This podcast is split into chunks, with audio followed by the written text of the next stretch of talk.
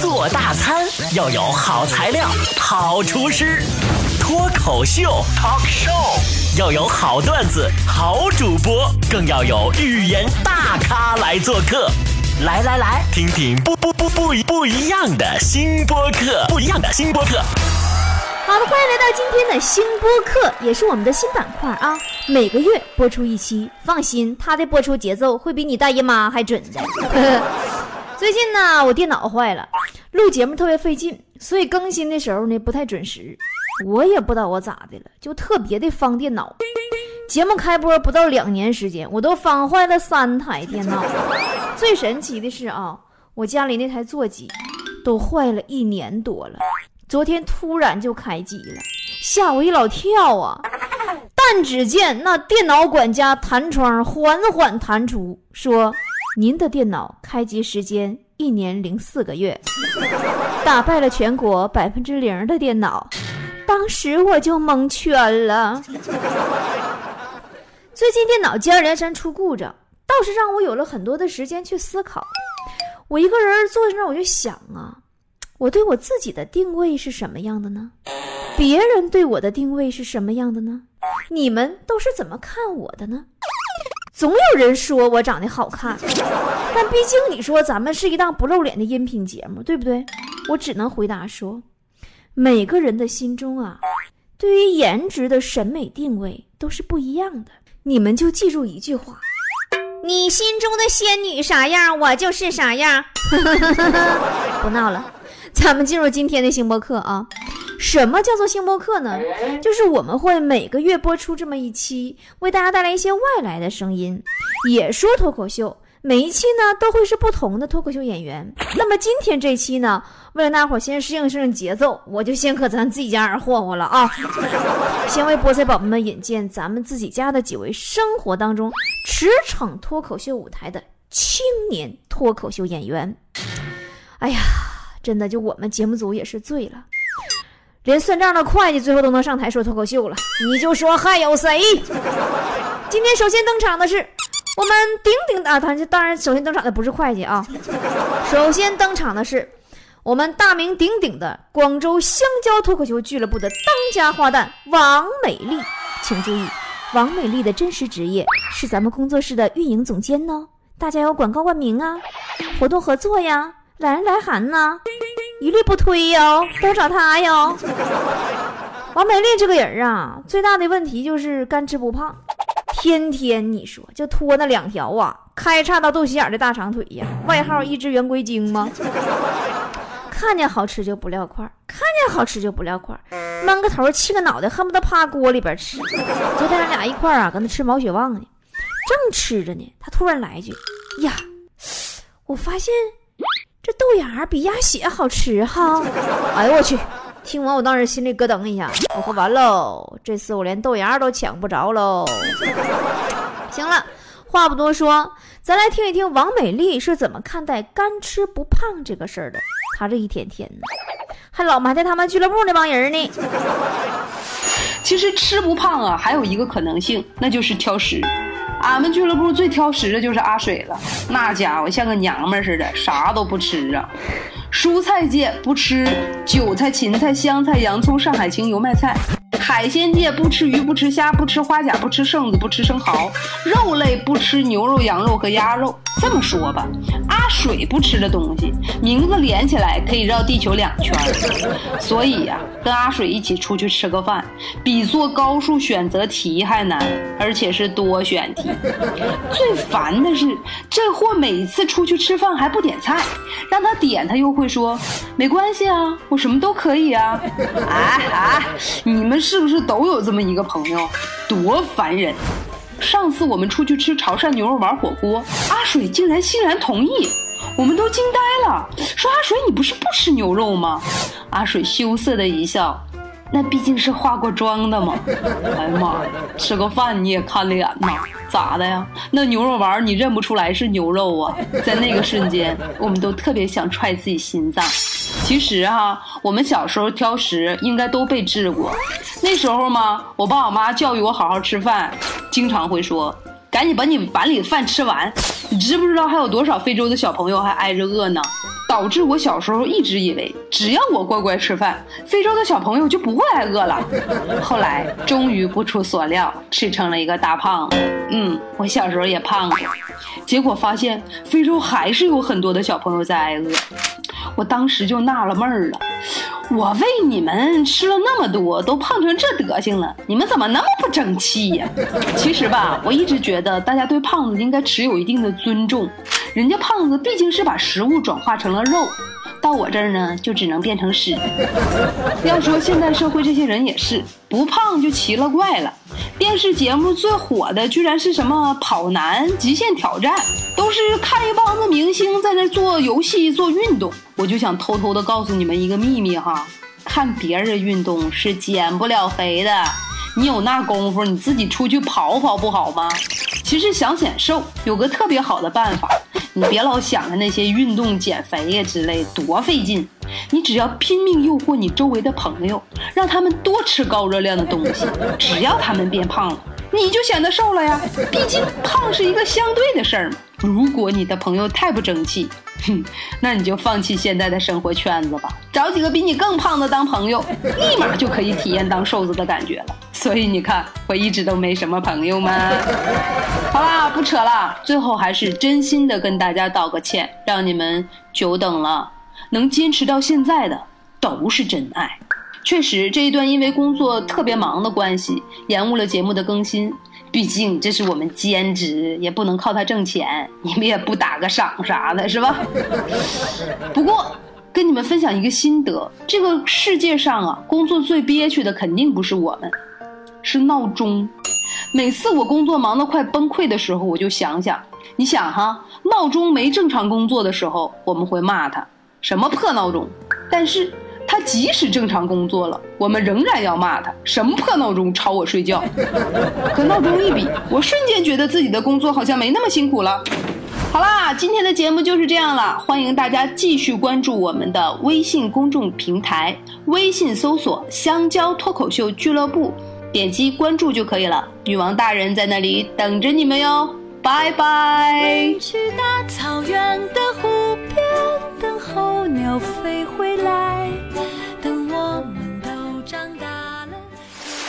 咱们工作室啊，这就算正式的迁都广州了。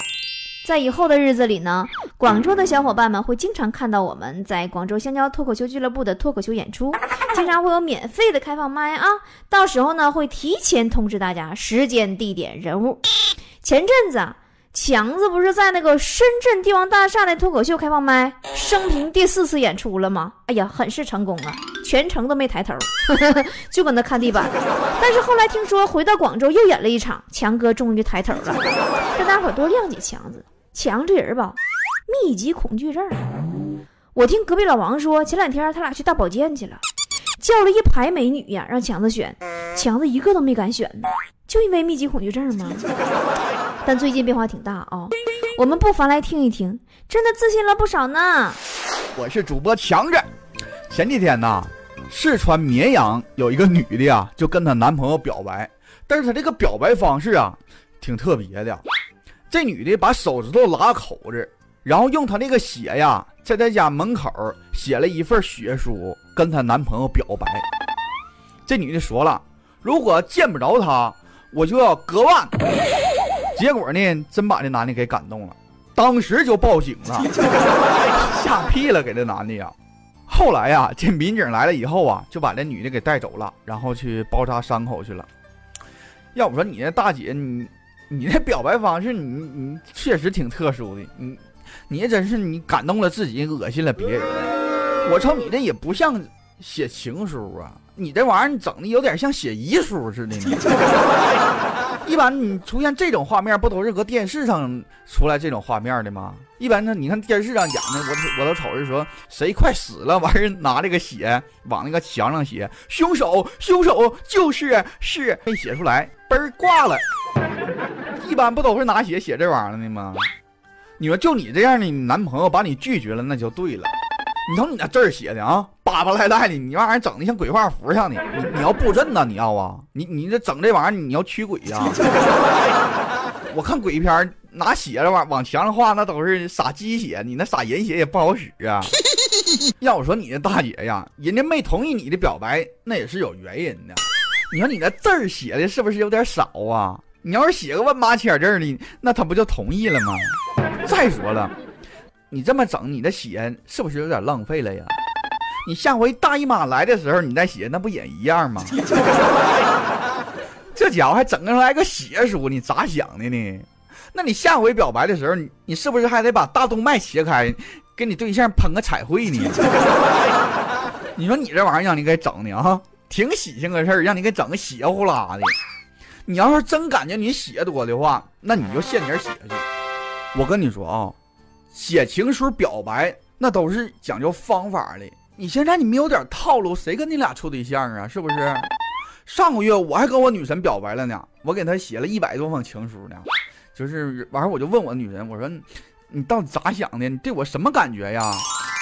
然后我女神呐说了一句特别让我感动的话，她说这情书她看完以后，让她感觉暖暖的。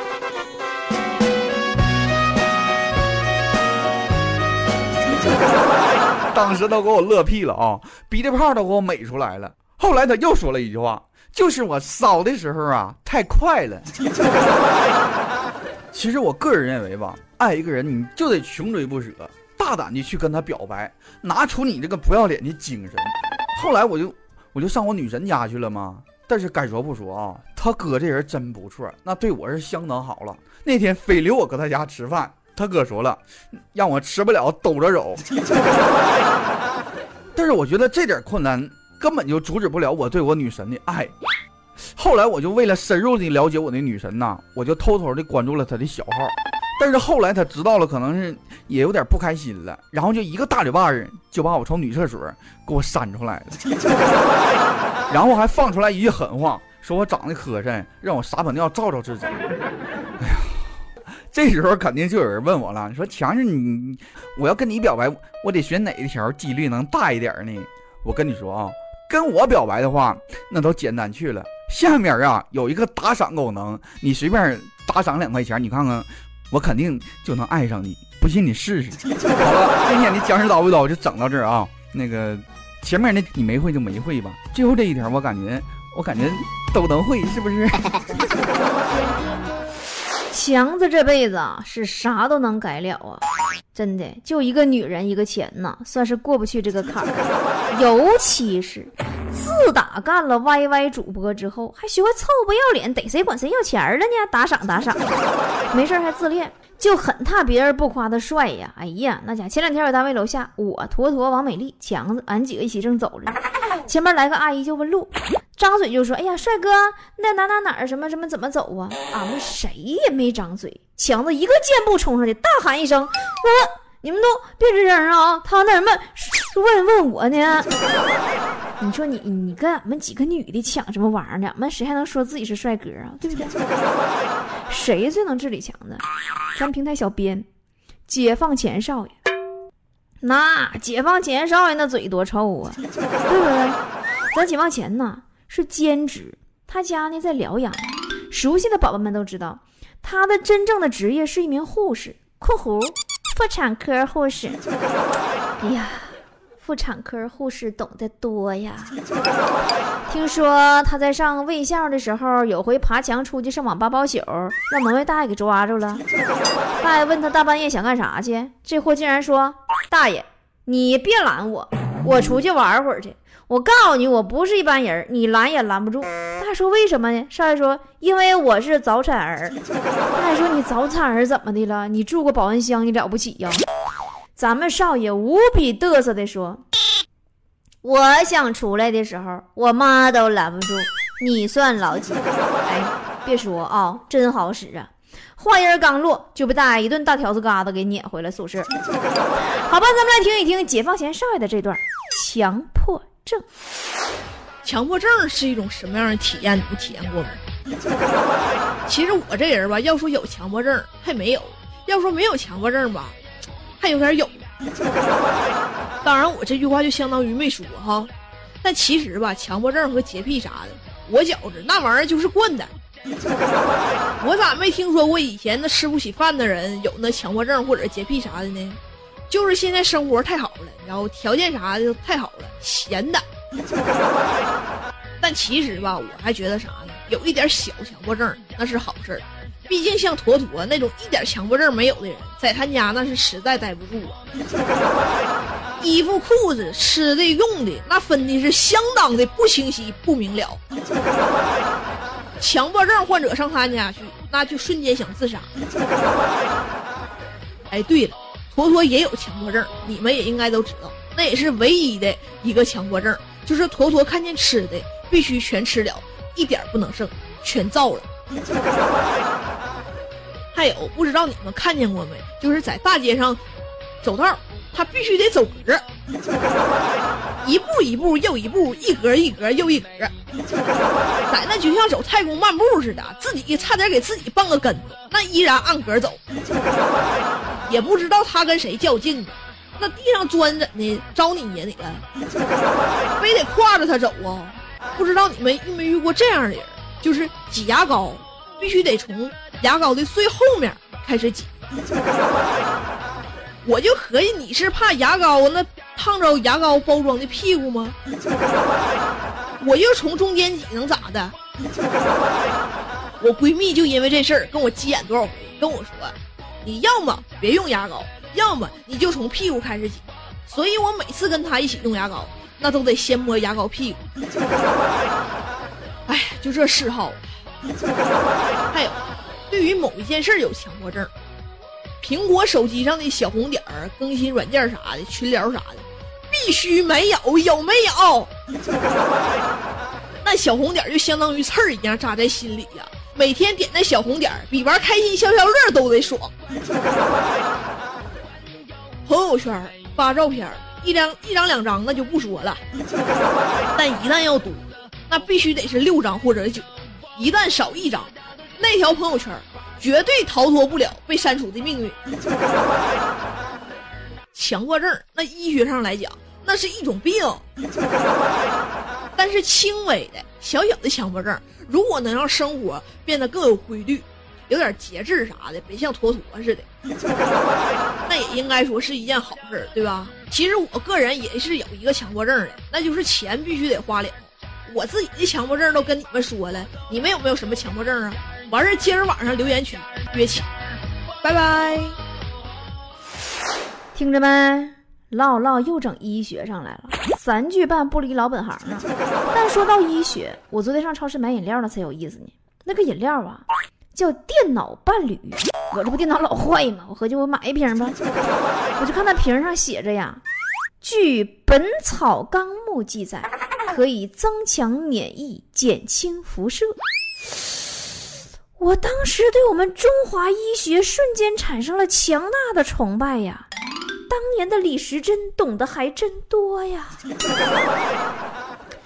现在有很多人呐，都是胡言乱语，对自己的所作所为就不经过大脑啊。就比如坨坨，他自己都不知道自己一天到晚想干啥。《太阳的后裔》上映了，他是韩剧迷；《美人鱼》上映了，他是星迷；科比退役了，他又是科迷。什么魔兽来了？这回又成游戏迷了。这年头啊，真的呀，墙头草都已经不随风倒了，墙头草都飘了，下烂飘啊！坨坨另外一大特点，你们都了解，就是吃，没招啊。从小你说没吃过啥，从小看电视啊。坨坨就特别羡慕电视剧里边人别人家那冰箱啊，哎呀妈天哪，什么都有啊，什么饮料啊、啤酒啊、炸鸡鸭脖，各种各样的。回头看自己家冰箱，剩菜剩饭辣椒酱，导致现在看见吃的就走不动道吗？尤其是自助餐，得便宜不占王八蛋。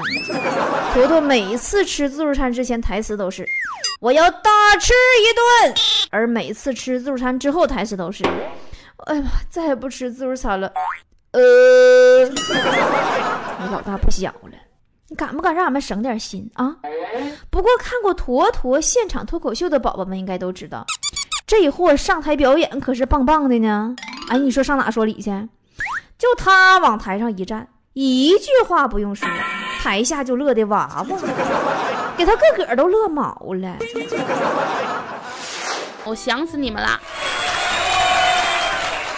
我回家陪我妈待了几天，回到家呀，我妈特意给我做了一个我最爱吃的红烧鱼，寻思给我补一补吧。就我妈做鱼的时候，我就问她妈：“你说拉是靠近的意思，推是远离的意思，那你说为什么叫拉屎不叫推屎呢？” 然后我妈就跟我说：“说以后你每天都好好拉饭啊，反正也是进去。”不一会儿，我最爱拉的红烧鱼啊，不对，我最爱吃的红烧鱼出锅了。可能是饿急眼了啊，我就吃的有点快，就被这个鱼刺卡了。我妈着急忙慌给我送到我家旁边的耳鼻喉门诊。要说是亲妈就是亲妈，这卡刺儿了，给我挂了一个五十块钱的专家号。我就看着一个老专家，六十多岁了，你估计退休返聘回来的吧，经验肯定那是十足啊。然后老专家看了我一眼，就说：“你把这个号退了吧，去挂一个五块钱的普通号。”我看不清，所以说不是贵的就一定好。这个我这个人吧，还有个爱好就是打麻将。这一天呢，我还过了把麻将瘾，打了一天回家特别高兴，我就跟我妈说：“我说今天我打麻将赢了五百。”然后我妈头都没抬啊，就给我嗯了一声，我当时都懵了，我就问我妈：“我说我赢钱了，你不高兴吗？”然后我妈说。我今天心情不好，本来寻思你输钱了，我痛痛快快骂你一顿呢。你这赢钱了，你让我咋骂你呀？这两天天气还挺好，我就看我妈新买了个自行车，寻思出去骑两圈，但太长时间没骑车了，就不小心把那个车子给骑坏了。我就跟我妈说：“妈，我刚才骑车的时候摔了一跤，把车子撞散了。”谁知道我妈跟我说了一句：“你若安好，便是晴天。”当时我心里一百个激动，就世上还是妈妈好。随后我妈又说了一句：“你安不好，你看我怎么收拾你。”你说这是亲妈吗？我就问我妈，我说你就不关心我摔一跤摔啥样吗？我妈说了，你怎么可能摔呢？就你那体格子，摔地上都得弹起来呀。这几天给我折腾老累了。但是我不可以倒下，因为我身后空无一人呢。但是我可以先蹲下，然后手撑着地，慢慢伸出腿，最后懒洋洋的躺在地上啊。以上几位呀，是咱们工作室能张嘴说话的几位：运营总监王美丽，段子手强子，平台小编解放前少爷和啥都会干还啥都干的乱七八糟的坨坨。不知道大伙感觉还如何呢？以后的星播客里呢，我们会为大家请到来自全国各地的优秀的脱口秀演员，为菠菜们注入新鲜的、不一样的脱口秀感觉。也欢迎各地的脱口秀爱好者踊跃的加入我们，跟我们一起在脱口秀的道路上前行吧。如果想报名加入我们的话，直接在微信公众号的下方聊天窗口给我们留言就可以啦。Once I was seven years old, my mama told me, Go make yourself some friends or you'll be lonely. Once I was seven years old.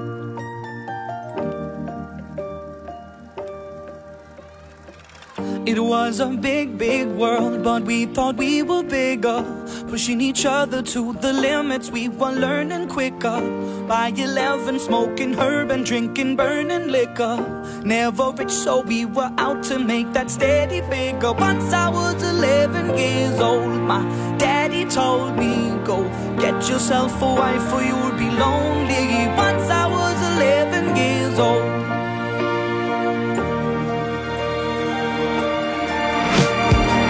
I always had that dream like my daddy before me. So I started writing songs, I started writing stories. Something about that glory just always seemed to bore me. Cause only those I really love will ever really know me.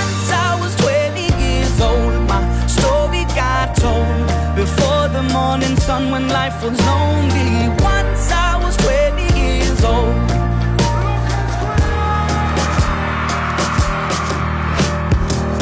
I only see my goals. I don't believe in failure, cause I know the smallest voices, they can make it major. I got my boys with me, at least those in favor. And if we don't meet before I leave, I hope I'll see you later. Once I was 20 years old, soul before me. Once I was 20 years old.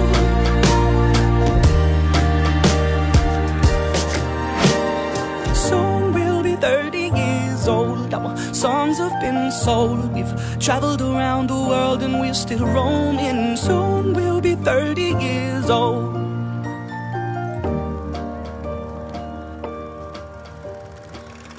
Still learning about life. My woman brought children for me, so I can sing them all my songs and I can tell them stories. Most of my boys are with me, some are still out seeking glory, and some I had to leave behind. My brother, I'm still savvy. Soon I'll be 60 years old. My daddy got 61. Remember life, and then your life becomes a better one.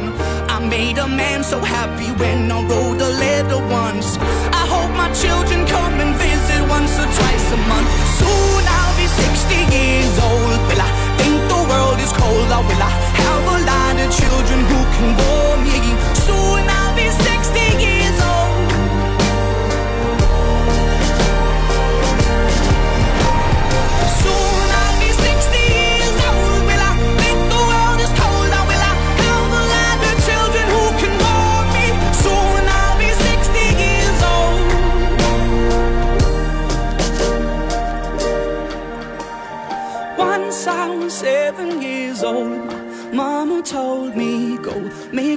some friends or